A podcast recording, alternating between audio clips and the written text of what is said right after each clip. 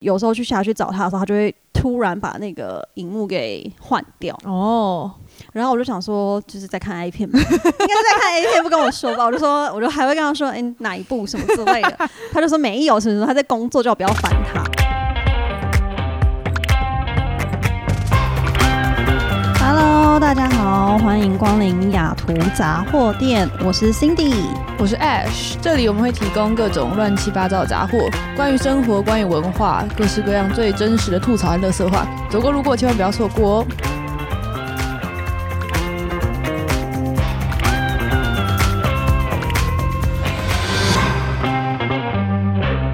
圣诞快乐！已经圣诞节了，已经圣诞节了吗？今天是平安夜吧今？天是平安夜今天。平安夜，我们在平安夜录音，那至于这一集什么时候会上的，你觉得？明年 明年？我以为这一月一月一号，一月一号，你下1月1礼拜有？放假吗？我一直在放假，你在我就是好，等一下你要宣布，的时候就不好意思那个。原本我想要大唱歌，我想把对片头改成那个，但我应该就是我我放到一月二号，嗯，所以我想说大概是一月一号、一月二号上那应该是很有空可以剪的吧？可以。嗯，对我现在就是昨天传答案给我的时候，我才正式的打开我的电脑。哎，我之前电脑都是只有开 Netflix，不会开其他东西，就是 Google Drive 什么都没开到。所以如果大家听到这一集的时候，已经是就是过很久，就知道 Cindy 放假都在对对，爽看 Netflix。单身级地狱三，现在是我的新哦，有我有想看，你一定要看，你没看？我还没看，没有，我我最近在看大讨论呢。我最近在看那个想谈一场韩剧般的恋爱。哎，我有看那个，但是他是日本人，不是吗？对对对对，就日本人跟韩国人，我觉得有点隔阂，所以我没有办法。因为我本来是看，他的前面几集是只有日本人，我觉得还蛮好看的。哦，他们前面几集是日本人，对，只有这一集才因为是对他开始有。日文，我觉得好像沟通没有办法很顺畅。对啊，对他们就一直在用手机传。对，好来，好，首先我们今天要做一件事，就是我们久违的，其实也不是久违，就是我们有听众抖内，但他其实抖内的时候是七月三十一号，然后我们一直忘记去看 有没有人抖内。哎，你这样不应该哦，哦，听众都想说怎么回事 我？很抱歉。好，那这个我们感谢小梅的抖内，但还有留言，有给我一个非常就是困难的问题，我现在念出来。好，在节目里面有听 Ash 说前男友丑女踩到大地雷，我男友感觉在丑女边缘。挂号比喻就是程度，就像理性上你不会歧视东南亚义工，但心里还是会有一点分界线。但这个前男友对我十分贴心和疼爱，不知道 Ash 会一刀切吗？但他不是已经是前男友了吗？是吧？他写哎没有前男友，还是他男友？啊，没有没有没有，前男友是说我的前男友，哦，他是 OK 现在男所以他现在男友就是有一点点踩到那个界限。对，这题好难，给你回答，我想回答。这题我觉得好难哦，请回答。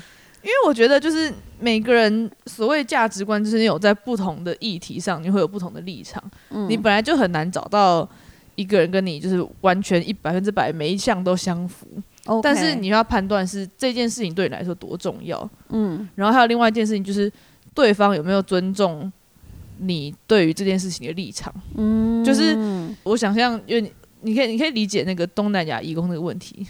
就是隐性歧视，就是你知道你不应该歧视，但是你还是会歧视。但是你可能还是会觉得，呃呃，就是你如果反射动作，潜意识里可能还是会你说东南亚移工这个问题吗类似这种，或是任何任何，我觉得可能种族，？OK，所以有没有可能是他无意识？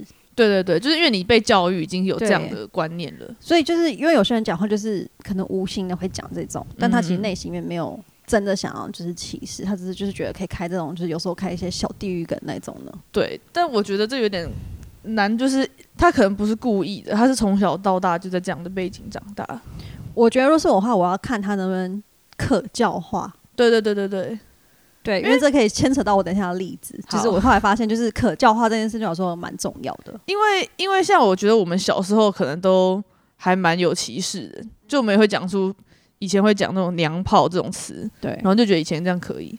但是我们后来就学会说这样不行，就是所以如果对对，就像你刚才讲，如果如果你的男朋友是他愿意学习，他知道他愿意听你说你为什么你觉得这样不对，然后他愿意听，这样就那我觉得就可以。嗯这会让我想到，比如说，如果你的对象跟你政治立场不一样的话，一样的话，我觉得这题也蛮难的。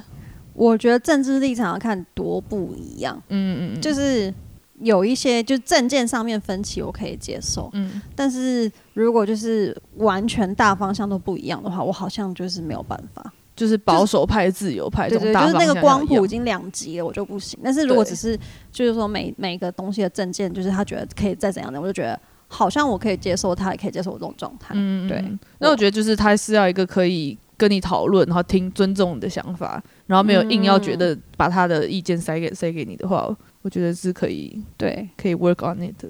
所以希望这个听众是谁？小小梅，希望小梅有听到 Ash 的认真的回复。没错。然后欢迎你有问题再留言跟我们说。那大家如果有想要其他留言、其他问题，都记嗯得可以抖内哦，留那个连接在我们 IG 首页来，请 bio 上面没错，请多多支持我们没。错。那我们今天要聊什么？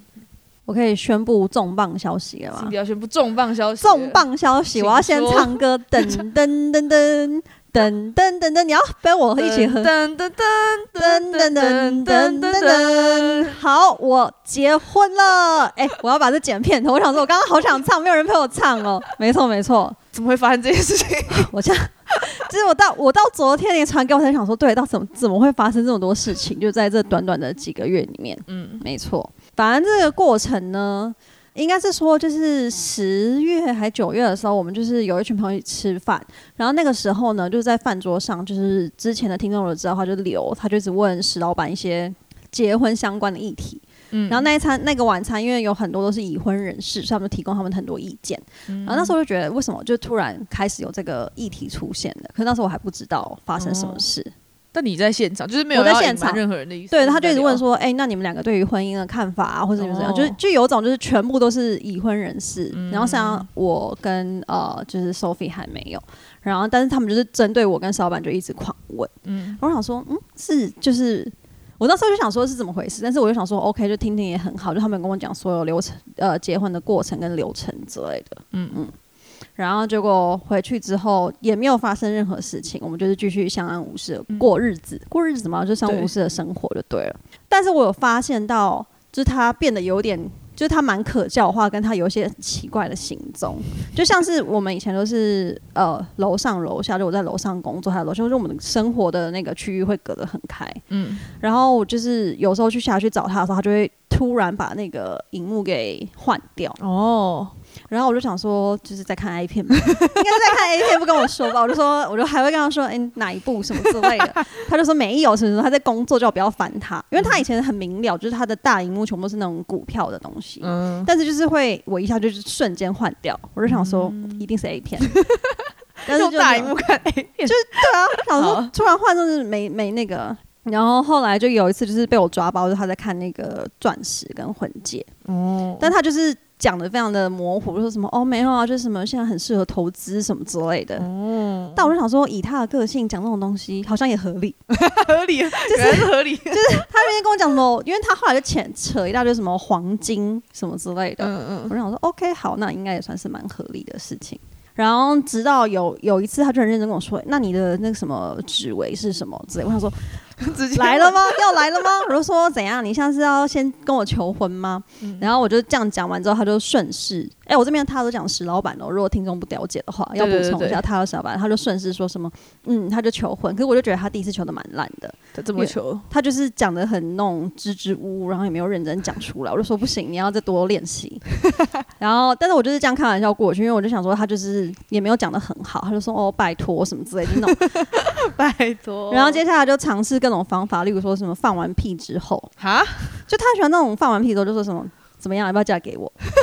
然后我就很不这爽，个没有在认真呢，我说这个不行，我就说你要给我认真的。嗯，然后中间他就试了蛮多次，就是那种什么睡醒，然后就突然很像有一个人在你旁边那种感觉。然后我就觉得就是，他好努力哦，但是就都很诡异，都不是我想象中的那一种。我就刚刚说我想象中要怎样怎样怎样，你要就是完成那样。嗯然后真的到有一天，就是我在看有一个 YouTuber，他刚好是也在西雅图，一个嗯华人，然后他在讲他就是去西藏转山的故事。转山是什么？就是你在西藏，你可以爬那个冈仁波齐，就是一座呃西藏的圣山，然后他们可以就是就是 camping 啊露营，然后就走那个山。嗯然后那个时候我就看到那个山，就是他在就是他就在徒步，然后讲说他怎么走那个山什么之类的。然后里面就有一只狗，就是那个小狗也跟着一直在爬山，就不知道谁的狗就对了。然后我就觉得好，就是那一幕就很触动我，就突然被狗给触动了。然后我就看，就在看那个看，然后就看看看哭了。然后我就跟他说：“你过来一起看。”因为我就想说，他不是就对什么藏传佛教很有那个灵性跟氛围感之类的。我说怎么办？这幕真的太好哭什么？他就说，然后这时候他就就我看完的时候，然后我就是已经热泪盈眶。但是是因为那个 YouTube 的频道，就是叫铃铛姐，就他们是一个双马农夫妻的故事。嗯，然后他就认真的在我看完的时候，然后。一泪眼婆娑的时候，然后就跪下，然后就跟我讲一大串，然后我就说好，那我就可以答应你。所以他稍微利用了这一段，他利用了我，就看转山的时候很感动这件事情。然后我原本就说那不行，你还是要就是要给我一个就是更大的什么东西。然后但是我后来就是因为在当下那个情绪下，我就觉得他也讲的，就是他就有认真讲出就是什么未来的规划啊，然后还有他就是怎么准备之类的。而且他其实说这种就是很理性的。不是讲什么哦，我当初遇见你怎样怎样哦，都有，就全部都有。然后因为后来我才发现，他其实有跟我爸妈讲，就是他有偷偷赖我爸妈，叫我爸妈赖哦。然后所以他才就是很怕我看到他电脑什么之类的。嗯。然后因为我就是那时候被求完当下，我就有点就是想说，嗯，好像就是有发生什么事情，但是又好像没发生什么事情，不真实，就很不真实。然后我就等我爸妈起来的时候跟我爸妈说，然后我爸妈说，哦，他们知道。就他们就大概一两礼拜就知道了，只是因为他中间就是一直不知道找什么时间这样子。嗯，然后如果我妈说哈，你知道你不跟我讲吗？她说嗯，这种事情不是不可以讲吗？然后我就想说哦，那他蛮有心，因为他有联络我爸妈，跟我爸妈讲好，然后就是都有讲完，然后就是就是很理性的，还有就是讲说就是我们相遇啊什么什么的到这里，就觉得 OK，那我就可以。嗯，接下来就是一个很地狱的过程，因为我原本就是想说我想要就大家一起来。然后我就原本我就想说，在西雅图应该就是我可以，就说要登记的时间，就登记的时间，我原本是想说就是可以慢慢来，但殊不知就是因为我是一个渔夫代表，我就看了好日子，嗯，然后就是现在好日子就十二月二号那一天，就今年啦，就好像是一个很抢手日子，然后接下来好日子，然后到明年的四五月，哦，就很久之后，嗯，然后我就想说，嗯，那。有点太久，他说那不然就十二月二号。然后我们原本就想要找一些场地，就大家就直接来，就是吃饭，就几个好朋友就吃饭，然后就是登记，这样就结束。结果我没想到都找不到，你说找不到什么场地哦？而且我觉得西雅图超爆贵的，我觉得这个可以单开两集来讲。我觉得我现在都可以就是兼职什么婚蜜了之类的。你再说一次，求婚那天是几月几号？求婚是十月二十一还是二十？哦，这么久了，对你都没有讲，都很很后面才讲。我就我我中间有想要先跟大家说，就是中间的时候，我原本是想说要发文说，可是我就是也不知道要说什么，就我那时候还在那种呃不知道发生什么事的过 过程。然后后来我们确定日期是十二月二号之后，我就想说，那我就我就想说，我要先找完场地之后可以约大家。嗯嗯。但是我后来发现场地太难找了，然后就陷入一阵就是很慌乱的过程。嗯。而且因为找完场地之后还有很多东西，什么花啊什么什么之类，反正就是就变成说那个就是在西雅图要做成这些东西，不像我想象中那么容易。嗯。就我觉得好像台湾好像就是一下就可以办成，东西这边好像就不太行。你本来是想办一个类似小 party 的感觉，嗯，就也不是婚礼，就是也不是婚礼，就是大家可以来这个餐厅吃吃喝喝。可是能找到的餐厅就是全部都被订光了。哦。然后，即便在那个餐厅吃吃喝喝，因为我我们都已经找好结婚时候有证人跟那个像是什么法官之类的这种角色。我原本喜欢的法官，他居然跟我说十二月他都被 book 要去当圣诞老公公。哈，法官？我给你看，就是那个法官很有名，他就是一个大胡子的爷爷。然后我就跟他说，我原本想说十二月应该是淡季，因为没有人想要在这个时候结婚，太冷，对，就很冷。他就说，哦，因为我就是很多行程是就是被邀请去当 Christmas 的那个，是因为他大胡子，对，对他大胡子。我说你也这么抢，然后我想，你为什么喜欢他？因为我觉得他造型很帅哦。我再给你照片，我觉得他造型很帅。如果有想要的话，可以私信我，可以告诉大家，我觉得他造型真的很可爱。然后我们想了很多，我们还想说，就是原本我们想要在一个森林里面，就在 Raymond 附近一个森林，但是因为十二月很常下雨的关系，所以它就是场地就不开放。嗯，然后即便开放的话，也很多设施不能用，就因为就是下雨或下雪，很多地方湿湿的。但它就是一个很呃森林感的地方。然后后来我们又想说找餐厅好了，就餐厅也全部都被订光了。哎、可是不是登记都一定要去法那个法院吗？没有，就是你在西雅图登记的话，你可以把法官请来外面，哦，所以你可以在任何什么海边、湖边或是饭店里面都行，哦就是只要有那个考过那个见证人执照人，他都可以在任何地方。哦，所以最后就决定为了要这个日期，你就找别别的法官吗？对我们最后找了好多个法官，他们都说他们没空，就是要么都约完，要么没空。然后，而且因为我们是假日，所以假日请法官好像还会额外加价，然后也有很很就是法官也不好找，因为法官通常都是下班之后，然后帮大家证婚。嗯，就是网络上还有很多，就是你知道法官他们有名字，你可以去查。然后就有一个日本法官叫欧一喜，我就觉得我一定要找他，因为他的名字看起来就是很棒，就很好吃。结果欧一喜当天也不行，我就想说哈，连欧一没有。然后那阵子我就是因为你知道我是一个焦虑型人格，然后说天哪，连偶一起都要拒绝我，我就觉得我就是不行。我原本就跟很希望跟他们石老板说，那不然就等明年好了，我也不想要这么赶之类的。嗯，但石老板就觉得明年可能有点太晚了。然后他说没关系，我们可以先办，然后之后再办婚礼那些东西。所以我们就后来找到有一个就是很像妈妈的很好的一个法官，他就说 OK，他可以来帮我们证婚。嗯，对你所谓找法官要怎么找啊？哦，就是西雅图有两到三个法院，然后法院上面他们都有所有法官的名字跟照片，嗯然后你要写信给那个法官，问他说你那天没有空，然后你愿不愿意帮我们证婚？所以就是嗯你要一个一个写 email，这样一个写 email。像我就是渔夫系列代表上线，我就是认真的。我除了这个，我还会看说他是不是有就是主持什么民法或是什么刑事法。我就比较害怕主持刑事法的法官，为什么？因为我就觉得他如果是判刑事法，他是每天在就是见证那些杀人的事件。可是民事法可能见证很多离婚的案件啊。可是我想说，不要不要见血就好，哦所以我的那个渔夫 渔夫金又上线，然后我又把一大堆法官就是删除了，因为我就觉得就是刑事法感觉就是戾气很重之类的，那是我的渔夫意见啦。对，好好好。所以最后那整个流程是怎么走啊？整个流程就是你要先上网填哦，我前阵子才在就是跟我朋友说，就是整个流程，就是你要先申请那个 marriage certificate，就是你要在网络上 King County 的网络上填表，嗯，然后 King County 就会打电话给你确认你的个人讯息，然后你就是要付钱，然后付钱完之后你就可以约一个 official，就是你的证婚人，嗯，然后。可以约法官，就 official 可以是法官，可以是像我这种圣诞老公公，他只要考过那个证婚人的照证照就可以了。嗯，然后接下来就是这样就可以了。然后你结婚的时候，他会让你就是签一个那个那算什么结婚的证书吗？就是你签你的名字跟你老公的名字，然后还有两个证婚人。然后那个法官或者那个见证人会把他送到法院去。然后大概等一个礼拜之后，你们就算是合法夫妻了，在法律层面上来说。我上次见到你，你还你还是单身者，现在你已经是人妻了，是不是？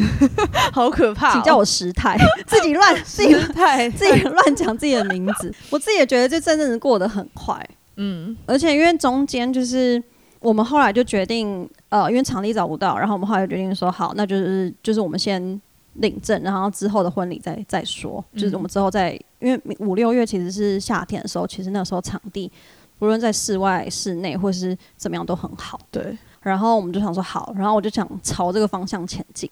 这个时候我已经完全忘了要发文这件事情，因为我就已经忙到觉得好烦哦，而且刚好年底工作又很忙，我就觉得好烦，就还要这么多事情。然后就是找那个摄影师啊，然后找化妆的、啊，然后找那个婚纱。请问你们在就是筹备这些找这些东西是，不是都很容易吵架吗？他就是全程就是说他会出钱，然后我就要找这些东西，所以你出力这样，我就出力。我想说好，反正你要出钱，对，你要出钱，那我就全部出力，因为他也没意见。他也没意见，对哦，这样也不错。对，所以我就就变成是这样。嗯，但很容易吵架的部分，我觉得很容易吵架不在这里，还没发生，还没发生，很容易吵架在后面，想到就觉得头很痛。那那个你跟你的亲朋好友讲，还有你爸妈讲，他们的反应怎么样？我是先跟呃我妈说，然后我我爸妈很早就知道了，嗯，然后我妈还没跟我说什么，就是她认真的跟石先生说了很多我的坏话。我说你怎么可以让你接受吗？对对，我说你怎么可以这样讲？他说哦，我就认真，我觉得他应该诚实的知道，就是你就是你就是不爱做家事啊，很脏乱啊什么之类。对，好像都已经发现了。我说你怎么可以讲这种事情？不是应该讲我好话？我说没有，就是要先给人家有种心理准备。我说 OK。然后后来我就跟我朋友讲，然后我朋友的反应就跟你一样。请问你当时听到的反应如何？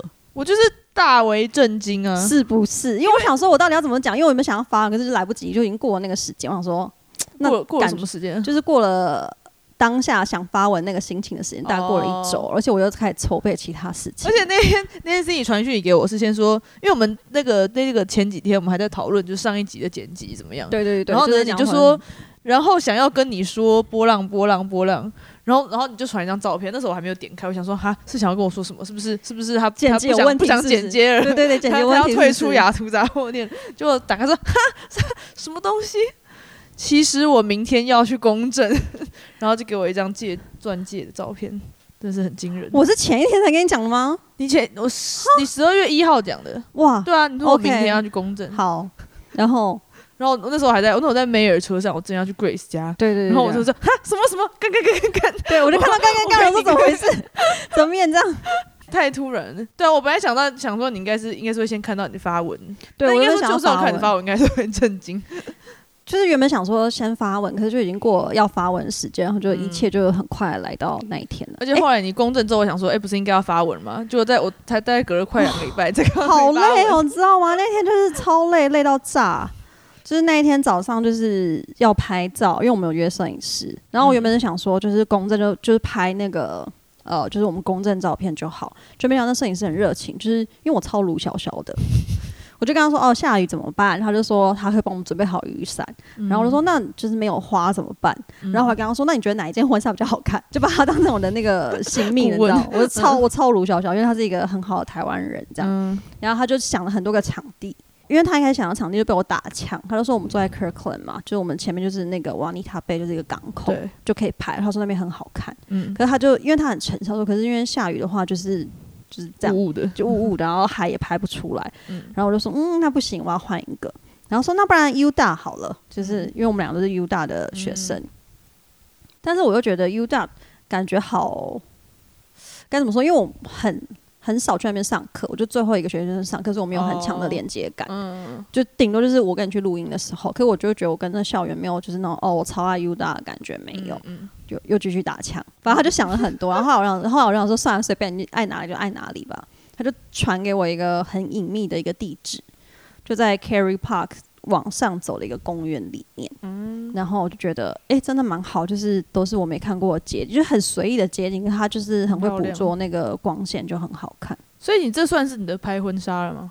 还是呃，不算，就是我还说你应该还在拍，没错，你也知道我爱拍的个性，就是只是那天太，就是那天结束之后太累了，就完全没有想再就是做其他的事情。可是那你还特别为了公证去找礼服，因为我原本就是想说，公证跟就是结婚都穿同一条就好了，因为这样又很方便。就没想到这边的婚纱是要买的耶！对啊，你知道，我以为就台湾不是可以租之前吗？Wendy 有 Wendy 有骂过，超机车 Wendy 说他应的，该要在这里开那个结婚就是婚纱租借业，我也是这样想的，我觉得很需要，因为台湾就是就是可以租，然后可以换很多套然，后这边要买就是几千块几千块的。超宝贵的。对，我想说为什么要买？我就很不能接受这件事情。他们就是你没有看那些美剧的电影之类的，常常会传给自己的女儿或者孙女，你说穿妈妈的婚纱吗？他们会再去改啦，但就是会传下去。台湾也可以啊，那台湾还是有让你可以租的选择，不是吗 台？湾应该很少人在买，气因为真的真的是用不到，所以你就买了吗？我就买了，但是因为在买之前，因为我时间很短，他们其实六个月前就要先订好。哇，我想说，哈，一个婚纱订六个月，就是也太烂了吧。然后你要买的，我每次去跟他说，哦，我要我想要挑一个就是婚纱，他们就跟我说，很多店会直接拒绝我，欸他就说没有办法，你太赶了，就没有办法接待你。嗯，然后说，嗯，就是我就是很生气的跟我的那个伴侣说，我都已经捧着钱进来，就是两三千块捧进来，你还跟我说没办法。我想说，哈，怎么会这样？是因为他们要手工帮你修，是不是？没有修是额外的时间，就他们好像每一款婚纱都要定制，然后光是定制到你的时间就差不多六个月，然后还不包括你拿去给裁缝师改的。嗯状态那结果你怎么解决？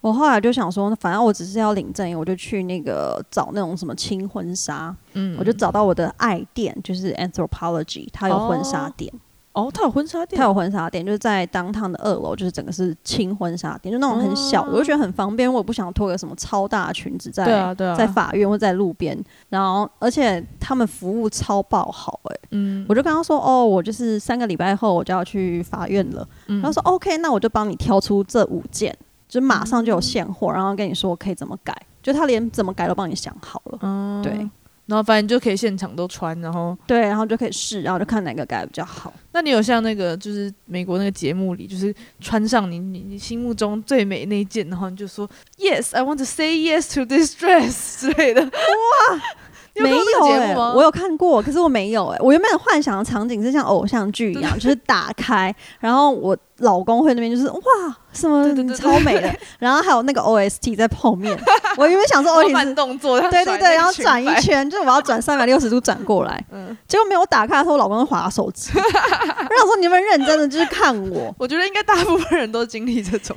对，就而且你知道，就是其实挑婚纱很过程很漫长，就是你穿，然后试穿再出来，所以好像没有办法每一件他都发出那种哇的赞叹。就是哎、已经看不出差异。对，我就刚刚说每一件出来，你都要先给我一个赞叹，就很浮夸，完之后你再说哪一件比较好，这样子。嗯，那、你最后怎么挑的？我最后就是请店员帮我挑的，就是因为很多件挑起来，你就会觉得说，哦，好像这个也不错，那个也不错。嗯，然后后来我就跟他说，那我们就以呃哪一个最好改为主，因为哦就是其实还是很不合身，就是包括腰啊、胸线呐、嗯嗯，而且就是国外的那个他们的腰，就这边就是这里到这里都超长的，上半身上半身就很长，哦所以常常就是我穿完之后，我就觉得为什么就是它的应该到肚脐线已经到我的就是腰或腿了。嗯我就觉得就是有种我好像真的还算是小孩去穿大人衣服的感觉。哦，嗯，那那个，请问那个那套婚纱多少钱呢？哦，我的超便宜的耶！我原本以为我会买超贵的，就后来我那件才五百块而已，因为哦？刚好我遇到那个 Thanksgiving，它就在打打折？对，哦？它打对折，然后又在折，然后所以那时候买那件婚纱，我就想说天呐，我居然就是拿到一个这么好的 deal，对啊，我觉得我就有吓，到。嗯，嗯然后后来他就推荐给我一个裁缝师，然后那裁缝师也超酷，她是一个乌克兰姐姐，嗯然后他就在乌克兰学这种什么裁缝职业就对了。嗯，因为我原本想说，我拿到了婚纱，我要赶快拿去裁缝，结果因为遇到 Thanksgiving，所以就是很多店都没开。然后我这时候就觉得，我就很泄气，打给我妈说：“妈，我觉得这就是那种东市的巷口的阿妈，大概给她 一百块，她都可以快速做完的事情，就是补补个腰而已，有什么好难的？可这边就是会认真给你拖个一两个礼拜，嗯所以就感觉好像整个过程都要拉很长很长。但我觉得很好看。哇塞，得到 Ash 的赞美了。对啊，我们应该要到时候再用雅图杂货店的哎 IG 分享。对，请大家留言跟我说，你觉得这个婚纱怎么样？是吗？所以你现在那套婚纱就挂在家里。哦，婚纱结束之后他们会拿去清洗，然后就会挂在家里。对，嗯，那你之后就是有有要继续用这一套吗？没有，我之后要换别的套。我想要就是真的很 婚纱那种。对，嗯，那你那个去拍照的过程怎么样？大家不都说拍婚纱就是好像很漂亮，但其实当下都痛苦的要命，超痛苦，这很冷的。冷到不行，我 冷到不行。哦，没有，早上还好，但好处是，我觉得在西雅图好处是，或在美国，就是我们走在街上，因为我在 Carry Park 就超多人来人往的，嗯，然后大家都会认真停下来跟我说，就是恭恭喜喜你，哦或是你的婚纱很好看，或是哦哦，就你们超棒的什么之类的。哦，就是我会觉得这在台湾好像不会发生，大家只会远远地看，对而且 还会有爸爸带小孩，原本在跑步停下来，然后两个人就是在那边看我们拍照，然后我们一回头，他们就给我们比个大大的耶或赞，我就说，嗯，怎么这么的好？这样你拍的那个整个心情和自信也会比较，就是觉得哦，老娘是女王上身那种感觉。嗯，然后我觉得最感动是，我们就是刚好在过马路的时候遇到一个老奶奶，她还好像也是早起来健健走的那种，她就很慢很慢的走到我前面，嗯。然后就就很认真跟我说，就是你的婚纱超漂亮，嗯。然后就是愿上帝祝福你的婚姻。哇，然后那一刹那，因为他就是很缓慢的这样讲完，我就觉得哇，超感动的，圣灵充满的有一种感觉。电影场景的感觉，对，我就想说，没想到就是原来就是在国外拍婚纱的好处是，居然路人会这么的热情嘛，嗯嗯，就他们就是很很开心的跟你就是讲这些事情。真的耶，这好像很不错哎。嗯，那你除了摄影师之外，你有找妆发吗？有，所以他还是早上去你家，就是如果你有看到的话，我前一天动态我就在那边烧乌龟。你解释一下烧乌烧龟乌龟。就我后来发现好像没有太多人知道，我回应我的那个那一群就是朋友们都是结婚的人，所以他们好像都知道。对啊，他就说你在烧乌龟吗？我说对，然后但其他人就跟我说就问号问号问号问号问号，我嗯想说哦，就是烧乌龟就是台湾的一个习俗，就是你如果你希望隔天天气好的话，你就是拿一张 A4 的纸，然后上面写上你的结婚的时间跟地点，还有名字，然后你就画乌龟，然后一个大太阳，然后画很多只乌龟，然后把这张纸拿去烧掉。嗯，就他们说，就是有点乌云归去的感觉。所以乌龟是因为乌云，对，乌云，嗯。反正就是一个台湾的都市传说，嗯。但真的很有用欸因为我原本我看天气预报，隔天就是大阴天，嗯，然后我就想说，老娘就疯狂的烧吧。然后我还在我家阳台烧，然后因为那天就是前一天也是下大雨，所以超难烧的，就是烟雾缭绕。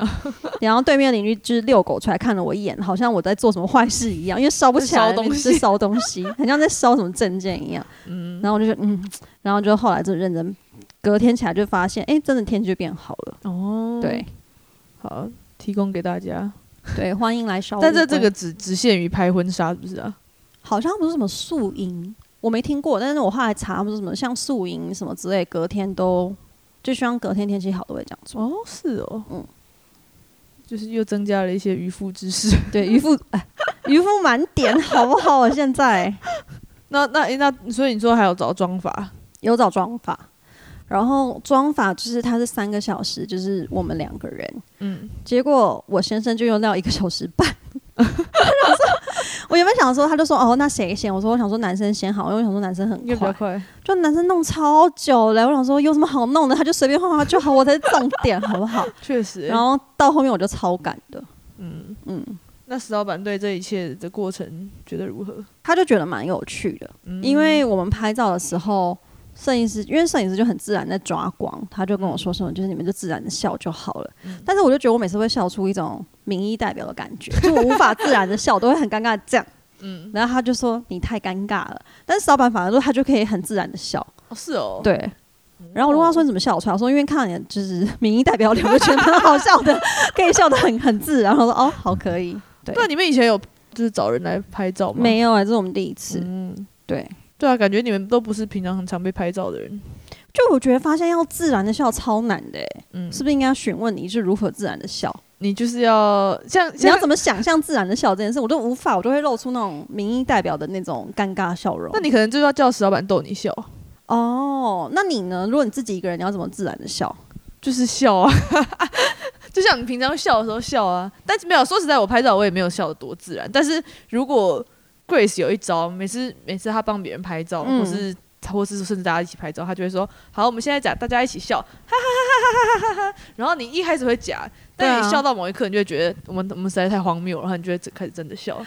哦，所以前面还是会有假笑的时候。对对对，就所以就为什么都要拍很多很多张？啊觉得才会有一瞬原来是这样，就是那个一瞬间就对了。对，然后或者是像我们都会就是先背对镜头，然后再转过去，因为那一瞬间才是最自然。如果你是定格在那里，就不会自然。对，摄影师也超喜欢叫我们就是往前走，然后再嗯突然转回来，嗯就他捕捉我们两个突然转回来那一刹那。我说那个那个刹那到底有什么好那个的？他才对，因为他发现没错，那个才是嗯最自然那一刻。嗯对，很不错，我觉得他们照片也很好看。那你们目前接下来还要准备什么东西？我们接下来就是筹备，我们明年五月在这边有一个小小的婚礼，嗯然后台湾是明年年底，嗯，对。然后更恐怖的就是我们明年二月的时候，就是若大家记得我们有一集嘉宾是 Jason，就是在 Google 工作，后来到新创公司，嗯，就因为他跟他老婆之前就是两方家人都去夏威夷玩，哦，然后我们就不知道哪来这个 idea，觉得说，因为我们两方家人要见面，然后我想说，那就两方家人一起出去玩，嗯。就是比较比起什么大家一起吃饭见面好，嗯，所以就是等于说我家人跟他家人，还有我弟跟我弟媳，就是我们全部都会在夏威夷见面。哦，因为我们想说，反正就是大家可能在游玩过程中可以更认识彼此，然后也不会显得有点就是亲家跟亲家的尴尬感这样。嗯嗯嗯，，这是多少人啊？你们家几个？总共八。个人，哦，然后去嗯多久？去一周就是刚好农历过年的时候，那这是个大工程呢，其实 超大。我想说，我真是疯了，怎么会做这件事情？你要帮所有人排，你也知道我都不排行程的吧？我们绝对不会把行程交给 Cindy 排。对啊，就是认识我的人知道我通常都是跟着，然后就是盲跟，就是 OK OK OK，然后这次就变成我要订饭店，然后订机票。光这件事情处理完，我都觉得我半条命快不见了。然后我今天还要排行程，嗯，啊，你还要就是顾虑到每一个人是不是长辈是不是不对长辈要不要？干嘛，要不要吃什么，然后例如说不能玩什么或干嘛的。哇，我想说，我后来就有一阵坐在沙发上想说，我干嘛？就是怎么会有这个东西出来？对、嗯，二月辛苦辛苦。对，然后我就觉得这个是我目前觉得比较对我来说比较惊人的一个活动。所以你二月要去夏威夷，五月有一个婚礼，然后十二月还有一个婚礼。没错，天哪，是不是很恐怖？你的明年就是整个都在婚结就是婚当中。结婚这件这件这个这个 background 当中，可是我觉得台湾很好，必须要推一下。就我台湾，我找了婚顾公司，嗯就他们服务超好，就已经帮我把所有东西都排好了。嗯，可这边的婚顾就等于是台湾的三倍，然后你说价格价格，所以我就不敢请。哦，所以你就全部自己弄。对，期待期待。嗯，诶，那婚假这边的婚假是怎么样？我们公司的婚假好像是两周，嗯然后但他没有特别的，就是说什么怎么样。但是我记得我那时候也是，就是跟我老板讲，然后因为那时候我们工作刚好很忙，我老板就认真跟我说，明天开始请你放假。我就说怎么 这么突然对，这么突然。他说，因为他就觉得，就是结婚这种事情，就是你要好好去准备什么之类，他就不要再想这些工作上的事情了。嗯然后我觉得我们的组蛮好，就我老板就把我的婚照就是传给所有大组的人，然后大家就疯狂在婚 婚照上面下面留言什么的，我就觉得、哎嗯好像真的有一种就是同事们有祝福你的感觉、那样。嗯对，所以你是现在在你现在放假是请婚假吗？还是没有，我就是先自己请假，我打算婚假留到明年的五月之后再请，嗯因为我觉得我那个时候完毕之后应该会超累。嗯而且你知道，我就是那天不是跟你说我去领证嘛？领证完之后，隔天早上起床，我就疯狂的吃那个所有油炸的垃圾食物，包括什么培根什么，都把它煎的超油的。然后我就开打开韩剧，然后就狂吃，我觉得我好久没这么爽过了。所以你在去临阵之前是有认真在维有我就想说，因为我那件裙子就是它穿进去有点困难，对，